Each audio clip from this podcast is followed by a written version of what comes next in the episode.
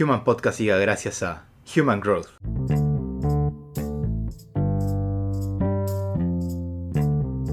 Learnability. ¿Has oído hablar de la bicicleta inversa? Es una bicicleta común y corriente, pero modificada para que cuando gires a la derecha, tu bici vaya a la izquierda y viceversa. Destin Sandling, un conocido ingeniero y youtuber estadounidense, la inventó con el propósito de demostrar la maravillosa capacidad de aprendizaje del ser humano. Tras ocho largos meses de esfuerzo, Sandling logró desaprender su forma normal de montar bicicleta y aprendió a manejarla según los nuevos estándares de normalidad. Probablemente estás pensando lo mismo que yo, si tardó 8 meses en reaprender a montar una bici inversa, ¿cuánto tardaremos nosotros en desaprender, por ejemplo, nuestra forma de vivir, relacionarnos, comunicarnos y trabajar, considerando que el panorama post-pandemia será de una nueva normalidad, con reglas de juego tan distintas como el timón de aquella bici? A ciencia cierta, no sabemos cuánto nos tardaremos, pero sabemos que podremos hacerlo.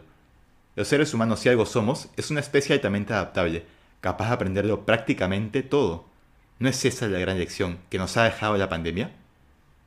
Antes se creía que el aprendizaje estaba restringido a una determinada etapa de nuestras vidas. La infancia, la adolescencia y la juventud, para ser exactos. Transcurridos estos años maravillosos llenos de lecciones, lo propio ya no era aprender sino producir. Hoy entendemos que aprender constituye una necesidad humana, y como tal, no se agota en la edad temprana, sino permanece a lo largo de toda la vida.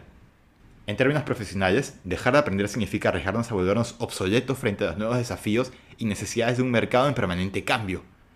La capacidad de aprender a aprender, learnability en inglés, se ha convertido en una de las competencias más cotizadas del mercado y constituye en el corto plazo un diferencial indiscutible que puede marcar tu éxito o tu fracaso.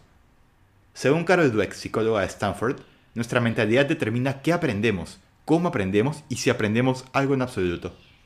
Una mentalidad fija sostiene que la inteligencia es estática. Luego importará mucho parecer inteligente, aunque ello suponga evitar desafíos, ignorar críticas y comentarios, y dejar de tomar riesgos. Entenderse a sí mismo como autoridad y gurú en algo acaba paradójicamente en dejar de aprender, porque asumes que ya alcanzaste tu máximo potencial y tu sed de conocimiento se apaga. Por otro lado, cuando adoptas una mentalidad de crecimiento, continúas buscando aprender. No tienes miedo de probar cosas nuevas o incluso de cometer errores, porque todas estas son oportunidades de aprendizaje. Y esto te brinda una gran ventaja competitiva. Una mentalidad de crecimiento cree que la inteligencia puede siempre desarrollarse. El deseo de aprender te lleva a perseverar frente a los desafíos, aprender del feedback y hallar inspiración en el éxito ajeno. Debemos pasar de pretender ser sábelo a convertirnos en verdaderos apréndelo todo. Y debemos hacerlo tanto a nivel individual como corporativo. Las culturas ganadoras han adoptado a nivel organizacional una mentalidad de aprendizaje continuo. Un claro ejemplo de ello es Microsoft, que experimentó un sorprendente renacimiento desde la llegada de Satya Nadella como su CEO. Nadella transformó un clima de competitividad insana y conformismo frente al status quo en un hub de innovación permanente, implementando tres poderosas preguntas. 1. ¿Qué tan exitosos somos al crear nuevos productos, servicios o modelos? 2. ¿Qué tan efectivos somos para adaptarnos a nuevos cambios o interrupciones? Y 3 ¿Qué tanto nuestra cultura celebra y recompensa el riesgo, el aprendizaje y el fracaso inteligente? A la par, instauró iniciativas como el Día del Aprendizaje Trimestral, fecha en que el trabajador se dedicaba de lleno a aprender algo nuevo, sin tener que pedir permiso a nadie. Con estos gestos, acompañado de su propio testimonio de aprendizaje continuo, porque Naela siempre estaba leyendo un libro nuevo o pidiendo feedback a todos, sin importar su cargo o posición, caló la idea de que el aprendizaje no puede ser lo primero que quitemos nuestra lista de pendientes cuando estamos hasta el cuello sino más bien constituye la piedra angular sobre la cual construimos el edificio que queremos ver mañana. Para aprender, muchas veces tenemos que desaprender. Y no porque nuestro cerebro sea como un disco duro de capacidad limitada. De hecho, la capacidad de aprendizaje del cerebro humano es impresionante y desafía nuestras más descabelladas expectativas. Sucede más bien que una de las fuentes más privilegiadas de aprendizaje son nuestros errores. Sí, los propios, ajenos y comunes. Esos. Y que muchas veces en lugar de aprender de ellos, los barremos bajo la alfombra. El que mire el error como fracaso difícilmente podrá sacar de jugo, pero tampoco de sacar el jugo que hierra, evalúa, pero no desaprende para reaprender. Se dice que es locura hacer una y otra vez lo mismo, esperando resultados distintos.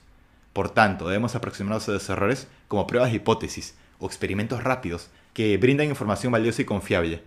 Por ahí no hay que ir, intentemos por otro lado. Y de tanto intentar, hallaremos tarde o temprano el camino correcto.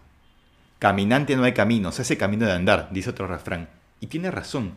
Los senderos de trocha son el resultado del repetido andar de los caminantes, de modo similar al aprender cierta experiencia a causa de su repetición e intensidad, quedará impresa en tu memoria a modo de recuerdo, formándose una suerte de ruta neuronal que te dispondrá a repetir cierta respuesta frente a un determinado escenario o estímulo. Si percibo que tal respuesta no es indicada o esperada, tendré derecho, y a veces la obligación, de desandar el camino, o en términos de aprendizaje, de desaprender lo aprendido para entonces poder reaprender. ¿Qué es bueno desaprender? En primer lugar, los malos hábitos, aquellos que no nos favorecen en términos de crecimiento y desarrollo humano, que no nos hacen más felices ni tampoco más funcionales. De igual manera, las creencias o mentalidad fija. Otra cosa, tus maneras de relacionarte y comunicarte que dificultan la conexión y la empatía con el otro. Y por supuesto, conocimientos desfasados, irrelevantes o, por qué no, equivocados y falsos.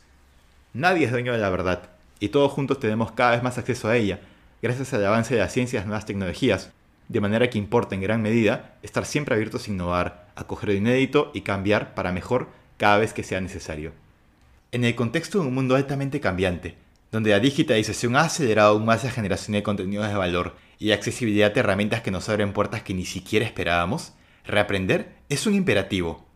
En el ámbito profesional, Tendencias incipientes como el reskilling, el upskilling y el outskilling, que juntas forman el super learning, han cobrado una gran relevancia casi de la noche a la mañana, convirtiéndose en un infaltable para el futuro de las empresas.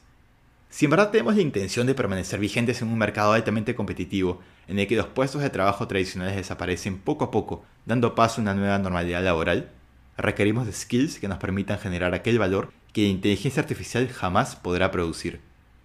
En conclusión, aprender, desaprender y reaprender son un arte, o por qué no, hasta una disciplina olímpica. Exigen esfuerzo, pero pagan con creces. Cultivar learnability es la clave para tener una mentalidad ganadora, y es el imperativo para el hoy y mañana de nuestro crecimiento.